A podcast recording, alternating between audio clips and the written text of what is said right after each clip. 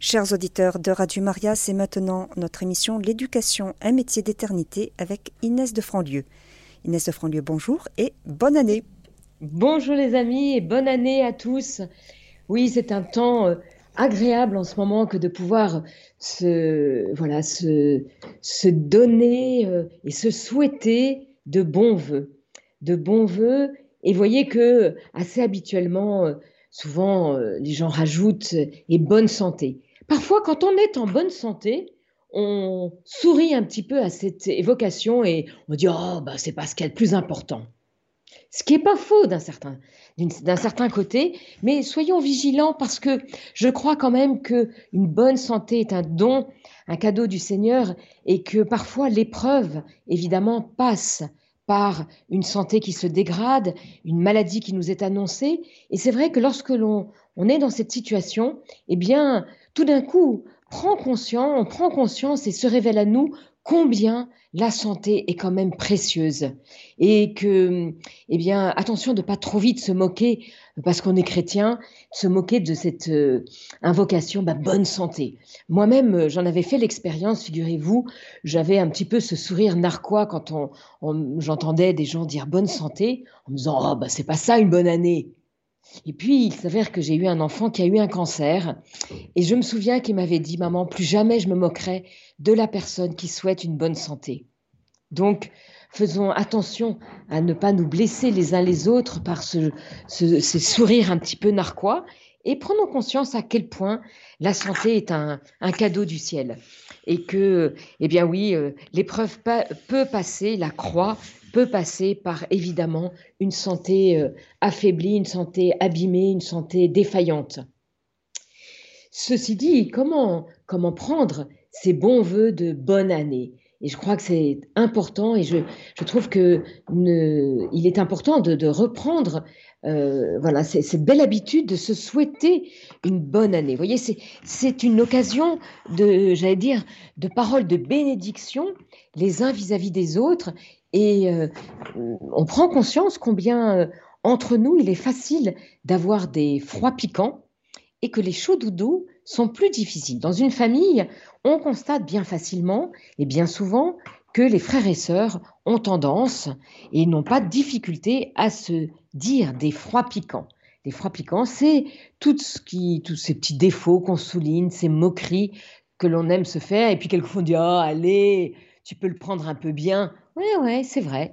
C'est vrai que l'humour est important dans une famille et que justement euh, la famille nombreuse ou à plusieurs frères et sœurs, eh bien, est une mini société et qu'on apprend ainsi à euh, rire de soi-même et euh, à savoir supporter les boutades. Et pourtant, je crois qu'il est important aussi de réaliser que les chauds doudous, qui sont ces paroles qui font du bien, ces paroles qui disent du bien de l'autre, eh bien, elles ne nous sont pas si faciles que ça à prononcer. C'est très étonnant et c'est vrai que je crois que ben, l'origine de tout ça, c'est toujours le péché originel qui est venu nous abîmer profondément et qui fait que, eh bien, euh, il est plus facile de souligner à un enfant ce qu'il n'a pas fait de bien, et donc ce qu'il a fait de mal, et qu'il nous est plus difficile de lui dire ce qu'il a fait de bien. Hein. Souvent parce qu'on se dit, oh, bah, c'est bien normal. Ah oui. Voilà, notre tendance est plus facile, va à la critique plutôt qu'à euh, voilà, qu'à savoir dire de bonnes et de belles choses sur et à propos des gens. J'aime toujours dire, et je disais beaucoup aux enfants, en particulier, et mon mari aussi le disait, parlons aux gens, mais ne parlons pas des gens. Eh bien, ce temps de ce début d'année, d'année euh, simplement, j'allais dire calendaire, est un temps où habituellement, euh, ça fait partie de nos coutumes. On peut, on a à se souhaiter une bonne année et eh bien, je me disais que c'était important de le faire parce que c'est une occasion de dire des paroles de bénédiction euh, entre nous, de se dire et de se souhaiter de bonnes choses. Alors, n'oublions pas de le faire aussi à l'égard de nos enfants. Voyez, euh, souhaitons-nous et souhaitons-leur une bonne année. Et c'est vrai que c'est donc l'occasion de réfléchir un petit peu ensemble, qu'est-ce que ça veut dire pour nous, famille chrétienne, que de vivre une bonne année? Alors évidemment, c'est une année chrétienne, c'est-à-dire une année en présence de Dieu, avec le Seigneur. Hein, avec le Seigneur. Et quand on se dit une bonne année avec le Seigneur, évidemment, on pense une année où tout va bien, où les choses, où nous allons vivre de grandes et de belles joies, des joies familiales. Et bien sûr que ça fait partie d'une bonne année. Hein. Mais je crois aussi qu'une bonne année, c'est une année où on accueille le Seigneur dans ce qu'il nous donne de bon à vivre, bien sûr, mais n'oublions pas que suivre Jésus, c'est aussi accepter la croix. Et il nous l'a beaucoup dit, et on a sans doute eu du mal, et on a sans doute du mal à l'entendre. Et quand la croix s'invite dans la famille, eh bien nous avons du mal à la reconnaître. Non pas à reconnaître que ce que l'on vit n'est pas quelque chose de bon, par exemple justement la maladie ou des épreuves, mais de voir que là, Jésus est aussi présent. Qu'est-ce que ça veut dire? Ce n'est pas que Jésus souhaite pour nous le mal ou nous veuille une épreuve, mais il nous accompagne au cœur même de nos épreuves. Hein? Et comment nous allons pouvoir accepter, voir sa présence au cœur même de nos épreuves, c'est justement cette histoire de confiance. Voilà, la confiance en Jésus, la confiance passe par ce désir de voir les petits signes, les signes de la présence de Dieu au cœur même, au cœur même de nos épreuves. Et quand on souhaite à notre enfant une bonne année, eh bien, c'est souhaiter qu'il grandisse bien. Alors bien sûr, comme je le disais tout à l'heure, eh bien, qu'il grandisse bien, c'est aussi qu'il ait une bonne santé, bien sûr. Ça fait partie d'une bonne croissance. Hein. c'est évident. Mais cette croissance n'est pas simplement une croissance physique, mais c'est aussi une croissance morale, une, croissance bien sûr dans la sagesse. Hein. Et cette sagesse, on, disait de Jésus qu'il croissait euh, en sagesse. Euh, cette vie cachée de Jésus était aussi une vie où il grandissait en sagesse. Euh, la croissance dans la sagesse, eh bien, elle, elle va s'acquérir pour l'enfant par le fait et grâce au fait que nous, les parents, nous acceptions de vraiment le faire grandir, on en avait beaucoup parlé, c'est-à-dire euh, non pas simplement de les laisser pousser, mais d'accepter d'aller au cœur des difficultés, au cœur de ses frustrations, au cœur de ses refus, pour le faire grandir en sagesse. Et ça veut dire aussi d'apprendre à réaliser que la vie est faite, le réel de nos vies est fait de, de frustration, de déception, de ce qui pourrait nous sembler être une non-croissance.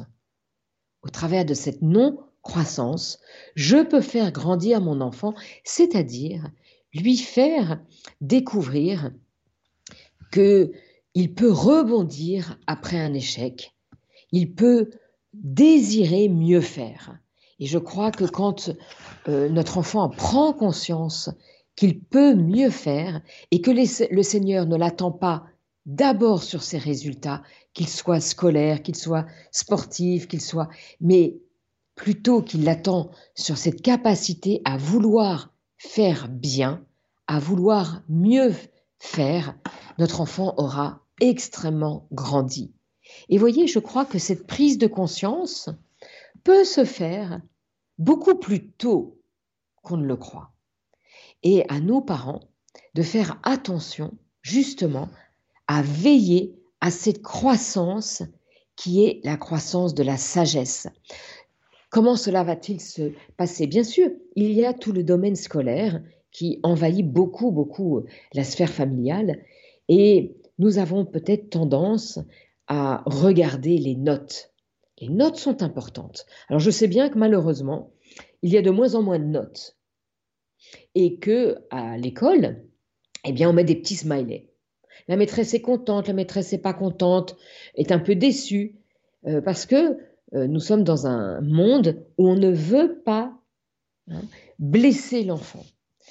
Et je crois que c'est un grand tort, non pas de vouloir ne pas blesser l'enfant, mais c'est aussi dans cette mouvance qui veut dire que l'enfant n'est pas à vivre des choses difficiles. Et ça, ça serait, en fait, c'est très dommage parce que c'est par les choses difficiles que l'enfant va pouvoir véritablement grandir. Et voyez que lorsqu'il désire et qu'il a la capacité de marcher, c'est parce que nous, ne l'empêchons pas de marcher alors que nous savons qu'il va tomber, que au travers et grâce à ces chutes, l'enfant petit à petit va trouver l'équilibre et savoir marcher. Et voyez que si l'on empêchait la difficulté, si on ne voulait pas qu'il puisse prendre le risque de tomber, alors on le garderait bien serré dans nos bas, nos bras, et en fait nous ne l'accompagnerions pas dans cette croissance indispensable. Et voyez comme nous savons tous que l'enfant doit marcher, que s'il ne sait pas et ne peut pas marcher, eh bien c'est un handicap pour l'enfant, alors nous sommes prêts à courir le risque de la chute. Eh bien c'est vrai dans tous les autres domaines et malheureusement, Aujourd'hui, ce n'est pas du tout, euh, le, système éducatif n'est pas du tout, du tout fait comme ça, euh, qu'il soit scolaire ou aussi, malheureusement, dans nos vies familiales, nous ne voulons plus que nos enfants aient à vivre des difficultés. Hein. Et je crois que c'est vraiment les entraver dans une croissance saine, c'est-à-dire une croissance accompagnée qui permettra un jour une vraie autonomie. Eh bien, c'est vrai aussi dans cette croissance spirituelle. Et une bonne année, c'est une année où l'on grandit bien dans tous les domaines. Pas simplement physique, pas simplement de la santé, mais aussi de cette santé de l'âme qui peut passer par des difficultés. Qu'est-ce que ça veut dire? Ah ben ça veut dire qu'un enfant, il n'a pas envie de prier. Eh ben oui, c'est normal c'est normal qu'il n'ait pas envie de prier. Et il ne faudrait pas que nous tombions dans cette ambiance euh, actuelle de dire qu'il faut que les choses soient ludiques, que la prière soit toujours festive et que donc l'enfant, eh bien, il viendra prier avec ses parents quand il en a envie. Ouh là là, vous savez, cette envie, elle va passer très vite. Parfois, il en a envie. Peut-être que ça a été plus facile pendant le temps de l'Avent parce qu'il y avait des bougies et qu'il y avait un, un sapin scintillant voyez, dès que c'est un peu festif, on en a plus envie. Mais vous le savez, la fête, elle s'arrête. La fête, elle ne dure pas. Et c'est normal. Hein? on avait parlé la fois dernière de ce temps nécessaire pour faire la fête, qui était un temps d'attente, pour que la fête soit plus belle. C'est vrai. Et aujourd'hui, on peut se dire, ah mais la fête, elle est finie. C'est pareil avec les vacances. Les vacances, ça fait du bien, mais ça serait terrible que les vacances se prolongent trop, parce qu'on laisserait penser à l'enfant que la vie, elle est possible sans rien faire. Ah non, non, non, ça c'est pas possible. Ça n'est pas une option, ça n'est pas une option, un choix possible dans l'orientation scolaire. Il y a beaucoup de choix de métiers différents, mais il n'y a pas le choix de ne rien faire. Ce n'est pas bon pour la personne. Elle ne pourrait pas bien vivre et donc, si l'on repense à cette bonne année, et cette bonne année qui va faire qui est une, bonne année de croissance, eh bien, dans cette croissance spirituelle, hein, ne tombons pas dans cette euh, idée qu'il faut que l'enfant ait toujours envie de prier. Non. non, je ne crois pas que la prière soit toujours un moment festif la prière, il ne faudra pas oublier que cette vie spirituelle, elle va grandir et qu'elle ne pourra grandir que si on accepte que dans la vie spirituelle, il y a aussi une forme de contrainte. Eh oui, parce que ce rapport à Dieu n'est pas toujours facile. Lui, c'est tout autre, c'est invisible. Quand il n'y a plus les, comment dire, les marques de la fête, Il est plus facile d'avoir un cœur en fait. Hein. Bien sûr, il est plus difficile, pardon, d'avoir un cœur en fait. La fête s'arrête parce que c'est, il faut reprendre le temps du travail, qui est un temps plus ardu. Eh bien, dans nos vies spirituelles, il y a quelque chose d'identique, bien sûr. Et l'éducation de la vie spirituelle pour nos enfants, et voyez que le pape Pie XII nous l'a beaucoup dit, eh bien, nous sommes les premiers éducateurs de nos enfants. Et donc, dans cette éducation de la vie spirituelle, il y aura à ne pas craindre pour nous, les adultes, et donc les parents, et aussi les grands-parents qui reçoivent leurs petits-enfants, de ne pas craindre la soupe à la grimace quand on dit à l'enfant Ah, maintenant c'est le temps de la prière. Et voyez que parfois, parce que les rythmes des vacances, les rythmes de la fête sont différents, parfois il est plus difficile de ne pas oublier de prier dans ces temps de vacances. Voyez? Et donc, parfois ça arrête ce temps festif. On est tous ensemble entre, les, entre cousins, on a préparé la fête, on a fait la fête, et on a peut-être oublié la prière. Et ça serait dommage parce que ça montre, ça voudrait dire aux enfants, ah, quand on fait la fête, on n'a plus besoin de prier. Ah, tiens, ça nous dit quelque chose de notre vie spirituelle. Et vous voyez que souvent, l'épreuve ou quand on a quelque chose à demander au Seigneur, ah, on retrouve la prière. La prière de demande, elle, nous est souvent facile. Hein, on sait qu'on voudrait ça. On voudrait que le Seigneur nous libère de telles difficultés ou nous donne de vivre telle joie. Et donc on la lui demande par la prière. Et quand on est dans la fête, que tout va bien, on oublie bien souvent de prier. Alors je vous ai dit, c'est vrai, nous sommes le 3 janvier, la fête est finie.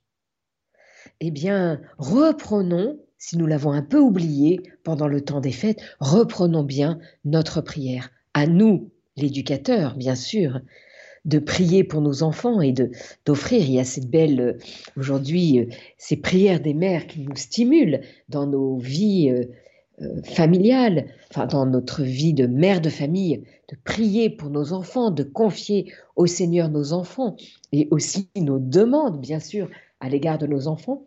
Mais n'oublions pas cette prière familiale et c'est peut-être, ben voilà, au mois de janvier, un nouveau temps de résolution.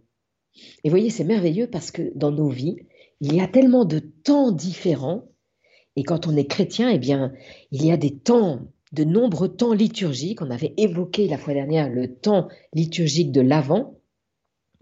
On avait parlé aussi du temps du carême qui arrivera cette année assez rapidement d'ailleurs. Et eh ben, nous avons aussi nos temps euh, calendaires et ce calendrier qui est ce calendrier des bons voeux. Ces bons voeux, c'est de souhaiter du bon aux uns et aux autres. Eh bien, souhaitons-nous aussi ce bon temps euh, spirituel, c'est-à-dire souhaitons la, grand, la croissance spirituelle de ceux qui nous entourent. Voilà. Et peut-être qu'avec notre conjoint, ça serait une occasion de se souhaiter de grandir spirituellement et de reprendre la prière conjugale, de reprendre des résolutions, de, prier en couple. Cette prière conjugale, elle nous unit. Voyez, parce que Jésus reprend sa place comme il l'a bien prise le jour de notre mariage religieux. Il était là au cœur de notre engagement et on s'est engagé devant lui. Voilà. Eh bien, souvent, on y repense au moment du, quand on fête notre anniversaire de mariage. Puis, voyez, là aussi, le temps parfois nous fait oublier ces petits temps de, de fête. On a peut-être euh, négligé, parce que ça fait longtemps qu'on est marié, négligé de nous souhaiter cet anniversaire de mariage. Eh bien, c'est le temps du mois de janvier où on se souhaite de bons voeux. Eh bien, c'est peut-être une occasion voilà, en couple, de se souhaiter un temps euh, voilà, de grandir spirituellement dans notre couple et donc de reprendre une prière conjugale plus régulière. Et puis, souhaiter une bonne année à nos enfants, c'est leur souhaiter de bien grandir physiquement et bien sûr spirituellement. Et pour ça, peut-être de reprendre une bonne résolution de vraiment ne pas négliger la prière du soir. La prière, euh, voilà, elle est souvent plus difficile le matin parce qu'on part tous. Mais voyez, si on se dit, mais quand même, le matin, qu'est-ce qu'on pourrait faire? Bien quand on réveille nos enfants, qu'on leur dit, euh, allez, c'est l'heure, on pourrait leur dire, allez, c'est l'heure, au nom du Père et du Fils et du Saint-Esprit. Entrons peut-être dans la chambre de notre enfant en faisant le signe de croix. Allez, c'est l'heure de se lever au nom du Père et du Fils et du Saint-Esprit. Ça serait, voyez, je crois qu'honnêtement, ça ne nous prend pas beaucoup de temps. Euh, c'est peut-être plus joyeux que simplement dire dépêche-toi. C'est peut-être une idée pour cette année 2024. Et puis bien sûr, le temps d'une prière familiale le soir. Voyez, jamais une maman oublie de nourrir ses enfants. Non, on lui donne un dîner tous les soirs. Et donc je crois qu'il faut se dire tous les soirs, il faut qu'il y ait cette prière familiale, même quand on n'en a pas envie. Parce que si on attend d'avoir envie de prier, parce que on veut que nos enfants sentent que la prière c'est quelque chose d'agréable, eh bien je crois qu'on n'aura pas beaucoup de prières familiales parce qu'il n'y aura pas beaucoup de soirs on aura envie et qu'on aura le temps de prier. Vous voyez que ça nous demande vraiment, c'est une astreinte que de se dire, ça fait partie du rituel du soir. Et vous, peut-être que certains se disent, moi j'ai que des plus grands, je vois pas comment prier avec nos enfants euh, plus grands, avec nos enfants ados. C'est vrai que c'est plus difficile. Alors vivement les familles nombreuses. Vous voyez, c'est vrai. On se dit mais c'est beaucoup de travail. C'est vrai. Mais parce qu'il y a des petits, on sent que peut-être que c'est plus facile parce que le rituel du soir existe. Et se dire juste après le dîner, euh, et c'est un dîner que comme on le donne à nos enfants, eh bien on va s'agenouiller auprès du lieu euh, du, qui, fait, qui fait office d'oratoire. Il faut qu'il y ait un lieu, me semble-t-il, dans notre maison, dans notre appartement, un petit coin où Jésus est présent, où la Vierge est présente, que ce soit une statue de la Sainte Vierge, une bougie, une Bible euh, ouverte. Et ça peut prendre juste la place d'une étagère quand on n'a pas beaucoup de place mais c'est un lieu où on se retrouve. Alors, certaines, parfois dans les familles, il y a euh, des petits oratoires dans les chambres des enfants. C'est une bonne chose. Mais ce qui serait un petit peu à craindre, c'est de faire juste une prière rapide avec chacun des enfants, juste au moment où on couche. C'est bien, mais ça nous empêche peut-être la prière familiale. Et je vous encourage à une prière familiale. Pourquoi? Parce que nous sommes dans un monde extrêmement individuel et que euh, nous ne sommes pas que des individus, nous sommes des êtres de relation. Et je crois qu'il y a beaucoup, beaucoup à gagner que de prier en famille et pas simplement une maman avec chacun de ses enfants, mais ensemble de se retrouver pour prier ensemble afin que le Seigneur soit au cœur de notre vie familiale, afin qu'ensemble nous lui, nous lui offrions nos joies et nos peines. Et voyez que nous verbalisions ensemble les difficultés des uns des autres. Je vous en reparlerai beaucoup quand on va parler de la fratrie. Trop souvent, nous portons, nous les mamans, et ensuite en couple, seules les difficultés de chacun. on n'en parle pas en famille.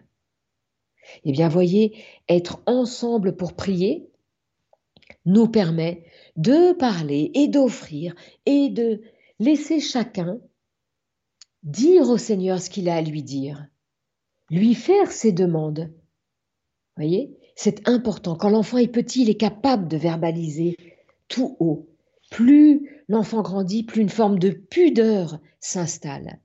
Mais si moi, la maman, je prie devant l'enfant, que je j'offre au Seigneur les difficultés que j'observe, peut-être pas tout bien sûr, mais certaines pour que l'on apprenne à partager ensemble, puisque l'on a confié ensemble nos difficultés, puisque l'on a confié ensemble nos joies, alors on va pouvoir les vivre ensemble. Est-ce que c'est pas quelque chose qui manque terriblement dans notre monde aujourd'hui, qui est un monde très individualiste? Voyez? Eh bien, la prière nous rassemble. Et vous voyez, vous voyez que la messe le dimanche n'est pas une option.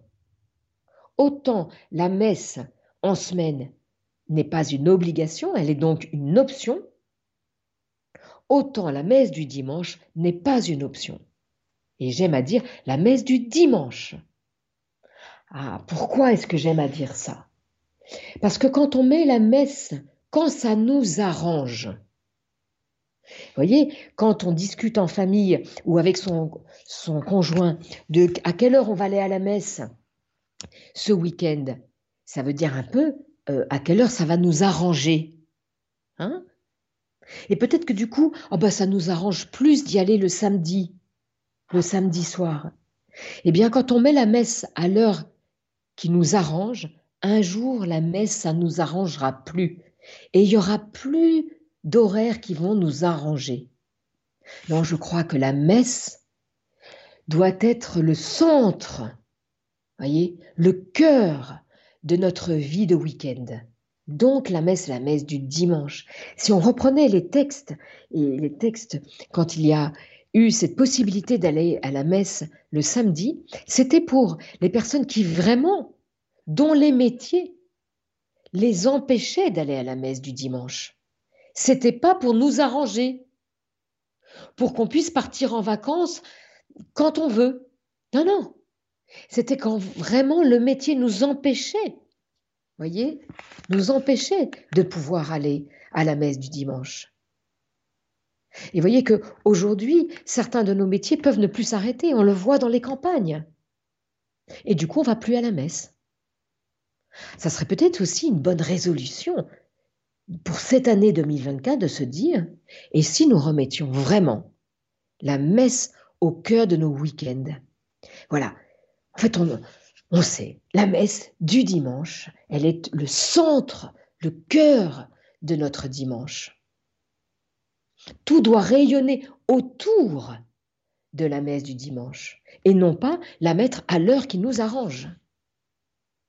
Je crois que ça changerait beaucoup de choses pour nos familles. Et peut-être que c'est ça qui permettrait à nos adolescents, petit à petit, de ne plus jamais se poser la question, est-ce que je vais à la messe ou pas?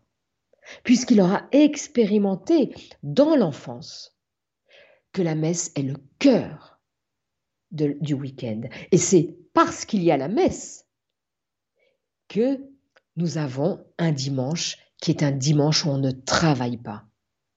C'est le jour du Seigneur. Donc si c'est le jour du Seigneur, il faut le manifester par le fait que on va à la messe et que la messe est le centre de notre journée. Alors vous allez me dire, quand nos ados, ils y vont le dimanche soir à la fin de leur journée, c'est déjà pas mal. C'est vrai, bien sûr.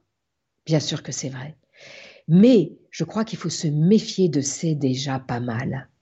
Parce que c'est déjà pas mal, eh bien on finit par ne plus, en fait, ne plus vouloir faire grandir nos enfants.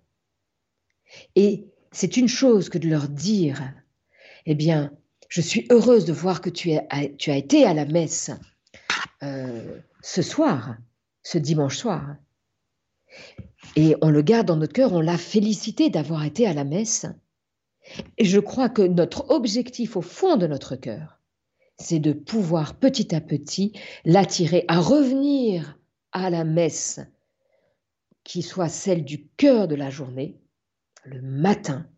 Vous voyez, la grand-messe, pour la vivre ensemble. Et c'est possible.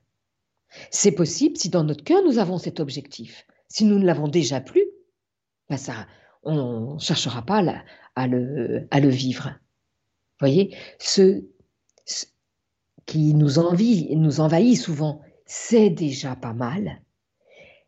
C'est vrai que c'est bien, disons-le à notre enfant, mais ne nous en contentons pas. Voyez Apprenons voilà, à avoir des objectifs en te disant, mais c'est tellement mieux de le mettre au centre de notre journée. Alors, pour que l'adolescent puisse le faire, il faut bien entendu que nous le fassions. Et peut-être que nous avons à revisiter aussi, pour nous-mêmes, cette façon d'envisager la messe le week-end. Celle du samedi soir. Bien sûr que c'est une messe anticipée du dimanche, mais elle est anticipée pour ceux qui ne peuvent vraiment pas la mettre le dimanche. Est-ce que ce vraiment pas, c'est un voyage? Je crois pas. Ah, je suis peut-être un peu exigeante hein, pour certains auditeurs se disent mais qu'est-ce qu'elle nous raconte? Mais je vois quand même que voilà la pratique religieuse, c'est du corps, voilà ne se vit plus en famille. Et, c'est nous parce que nous sommes parents qui avons à réfléchir comment faire en sorte que nos enfants ressentent que ce qu'il y a de plus important dans nos vies, c'est cette croissance spirituelle. Voyez? Eh bien, il faut qu'ils l'expérimentent quand ils sont enfants. On pourrait parler euh, du baptême. Et le baptême, il faut que notre enfant, nos, autres enfants, ils sentent que ce sera la première chose, peut-être la première vraie sortie de notre enfant, de notre bébé. Et parce que nos enfants expérimentent cela, le voient, l'observent, ça les façonne, ça les habite. Donc, cette prière du soir, qu'on va se resouhaiter en ce début d'année, souhaitons-nous une bonne année. C'est une année plus sainte, bien sûr. Et voyez bien qu'avant, dans la formulation, hein, dans la formule, on disait bonne et sainte année. Eh bien, je vous encourage à reprendre cette expression qu'on disait absolument naturellement avant qu'on se disait naturellement et qui a disparu. Voyez et qui a disparu parce qu'on ne sait plus, parce que bien sûr, la pratique religieuse a disparu. Bonne et sainte année à toi, mon chéri, à toi, mon fils de dix ans, bonne et sainte année. Pourquoi tu me dis sainte année? Ah, parce qu'elle sera bonne si elle est plus sainte. Voyez? Et pour qu'elle soit plus sainte, il faut nécessairement que je prenne des résolutions, moi, en tant que maman, moi, en tant que parent, pour que mon année à moi soit plus sainte et que je sois une éducatrice plus sainte.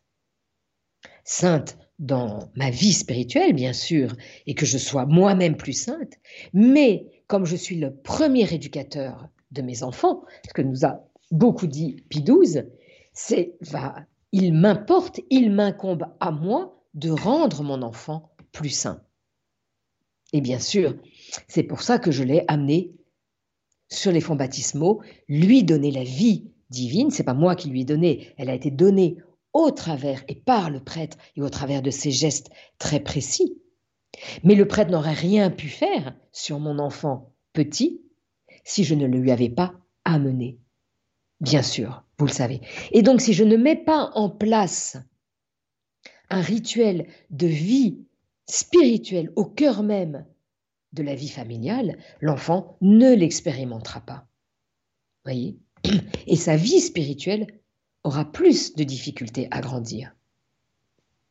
Peut-être deux petites résolutions la, prière, une prière familiale, remettons peut-être dans notre salon ou dans un endroit où on peut se réunir, même un peu serré, devant Marie, devant le crucifix, devant la parole de Jésus, la parole de Dieu, au travers de cette Bible ouverte.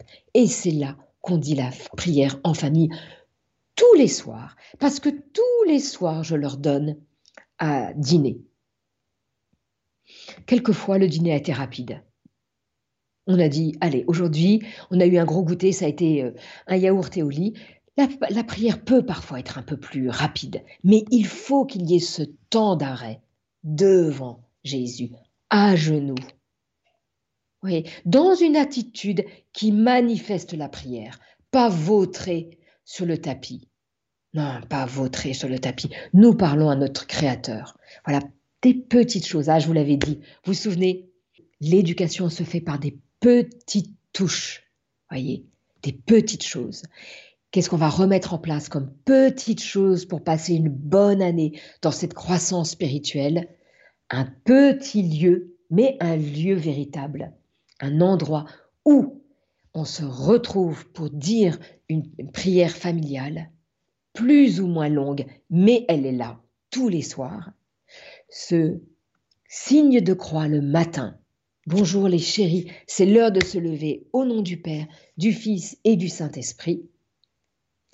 Et ce dimanche, qui est le jour du Seigneur, il faut peut-être que nous remettions à l'honneur le fait que c'est le jour du Seigneur et que c'est donc le jour de la rencontre avec Jésus hostie par la messe du dimanche, au cœur de ce dimanche.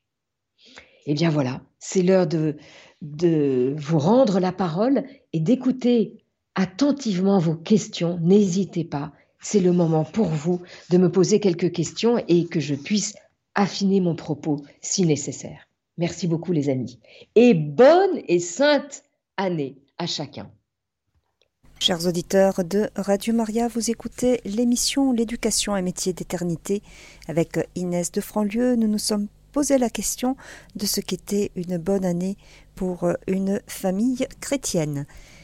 Inès de Franlieu, nous avons une remarque par SMS euh, donc voici le, message. Bonjour. Dans les campagnes aujourd'hui, la messe du samedi soir, c'est aussi pour qu'il y ait des messes plus proches des paroissiens.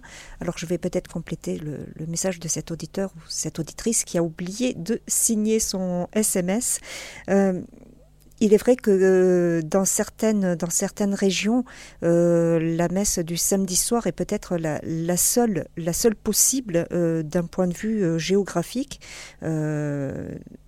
des personnes d'un certain âge ne peuvent peut-être pas aller dans, dans, le village à côté euh, le dimanche matin parce que euh, elles n'ont pas de, de, voiture ou personne pour euh, les y amener et cette solution de, de, la messe du samedi soir juste à côté de chez elles est la seule possible pour elles. Bien sûr, bien sûr. Là, nous sommes dans une émission sur l'éducation. Donc, ce n'est pas du tout le sujet. Évidemment que euh, bien sûr, beaucoup de prêtres avec lesquels je avec lesquels je discutais, me disent exactement, me font cette réflexion. Ça nous permet aussi de, toucher plus de personnes, et en particulier dans les campagnes. Et euh, évidemment que c'est une très bonne chose, voyez. Mais je crois quand même qu'il est bon de réfléchir euh, au fait que cette possibilité qui, a été offerte au départ, hein, quand on reprend les textes, euh, vraiment pour les métiers qui ne pouvaient pas faire autrement.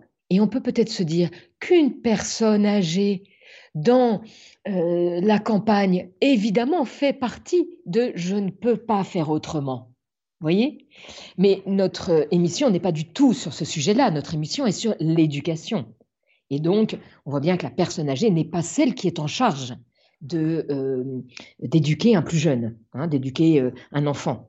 Et, mon, émission n'était pas sur est-ce qu'il faut des messes le samedi soir ou pas, mais bien sûr comment faire pour que nos enfants expérimentent hein, que euh, et, expérimentent que le Seigneur doit être premier dans nos vies.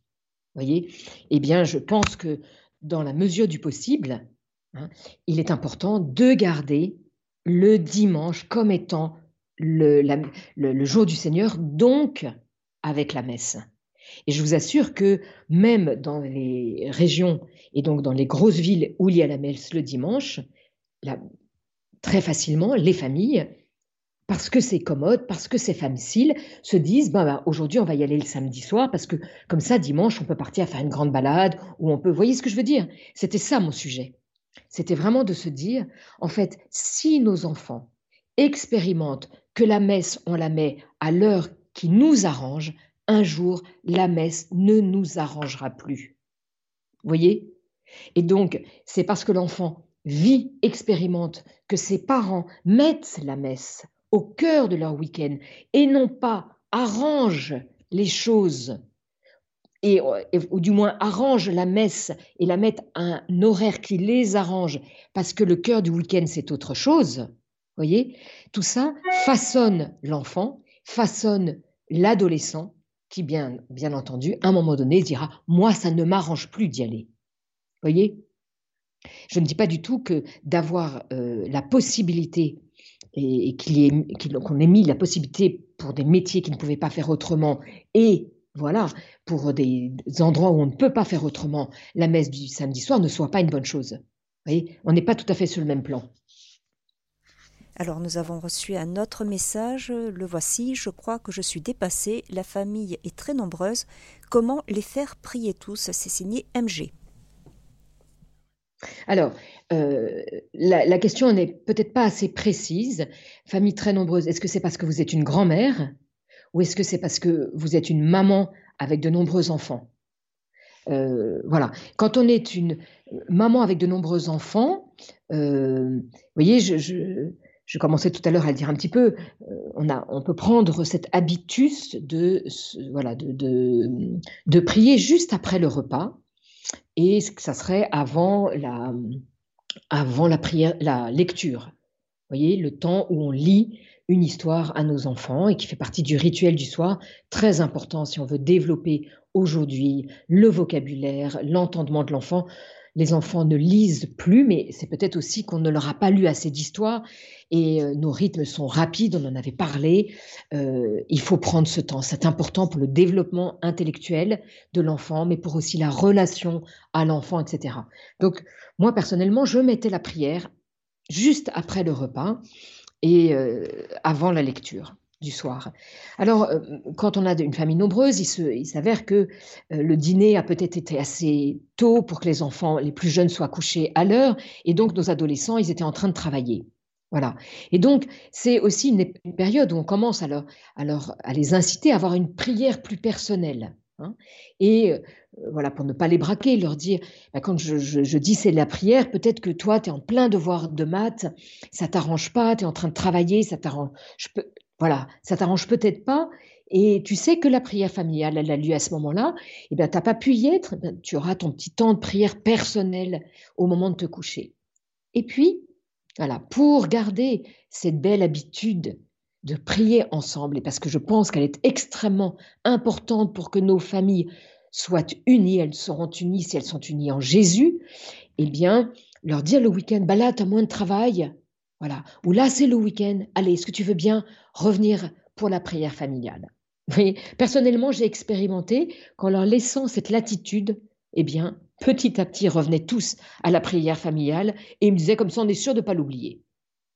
Et on a expérimenté qu'il est bon de prier ensemble. Rien ne se fera sans ce chef d'orchestre qui, représente nous, nous les parents. Hein qui, devons avoir à cœur de se dire il faut qu'on y arrive. Par quelle stratégie? Il y en a de différentes, mais voilà, si assez vite on abandonne en se disant ben non, mais c'est pas possible, on est trop nombreux, ou c'est pas possible, je crois qu'on n'y arrivera pas. Peut-être de confier, voyez, peut-être de confier ce désir que l'on a en début d'année, voyez, puisqu'on s'offre ses voeux, et de se dire ben voyez, moi, mon vœu d'une bonne année, ça serait qu'on arrive à prier ensemble plus régulièrement le soir si vous êtes une maman qui n'a plus que des ados. voyez? Peut-être que moi, mon vœu, ça serait ça. Ça serait qu'on arrive à prier plus ensemble.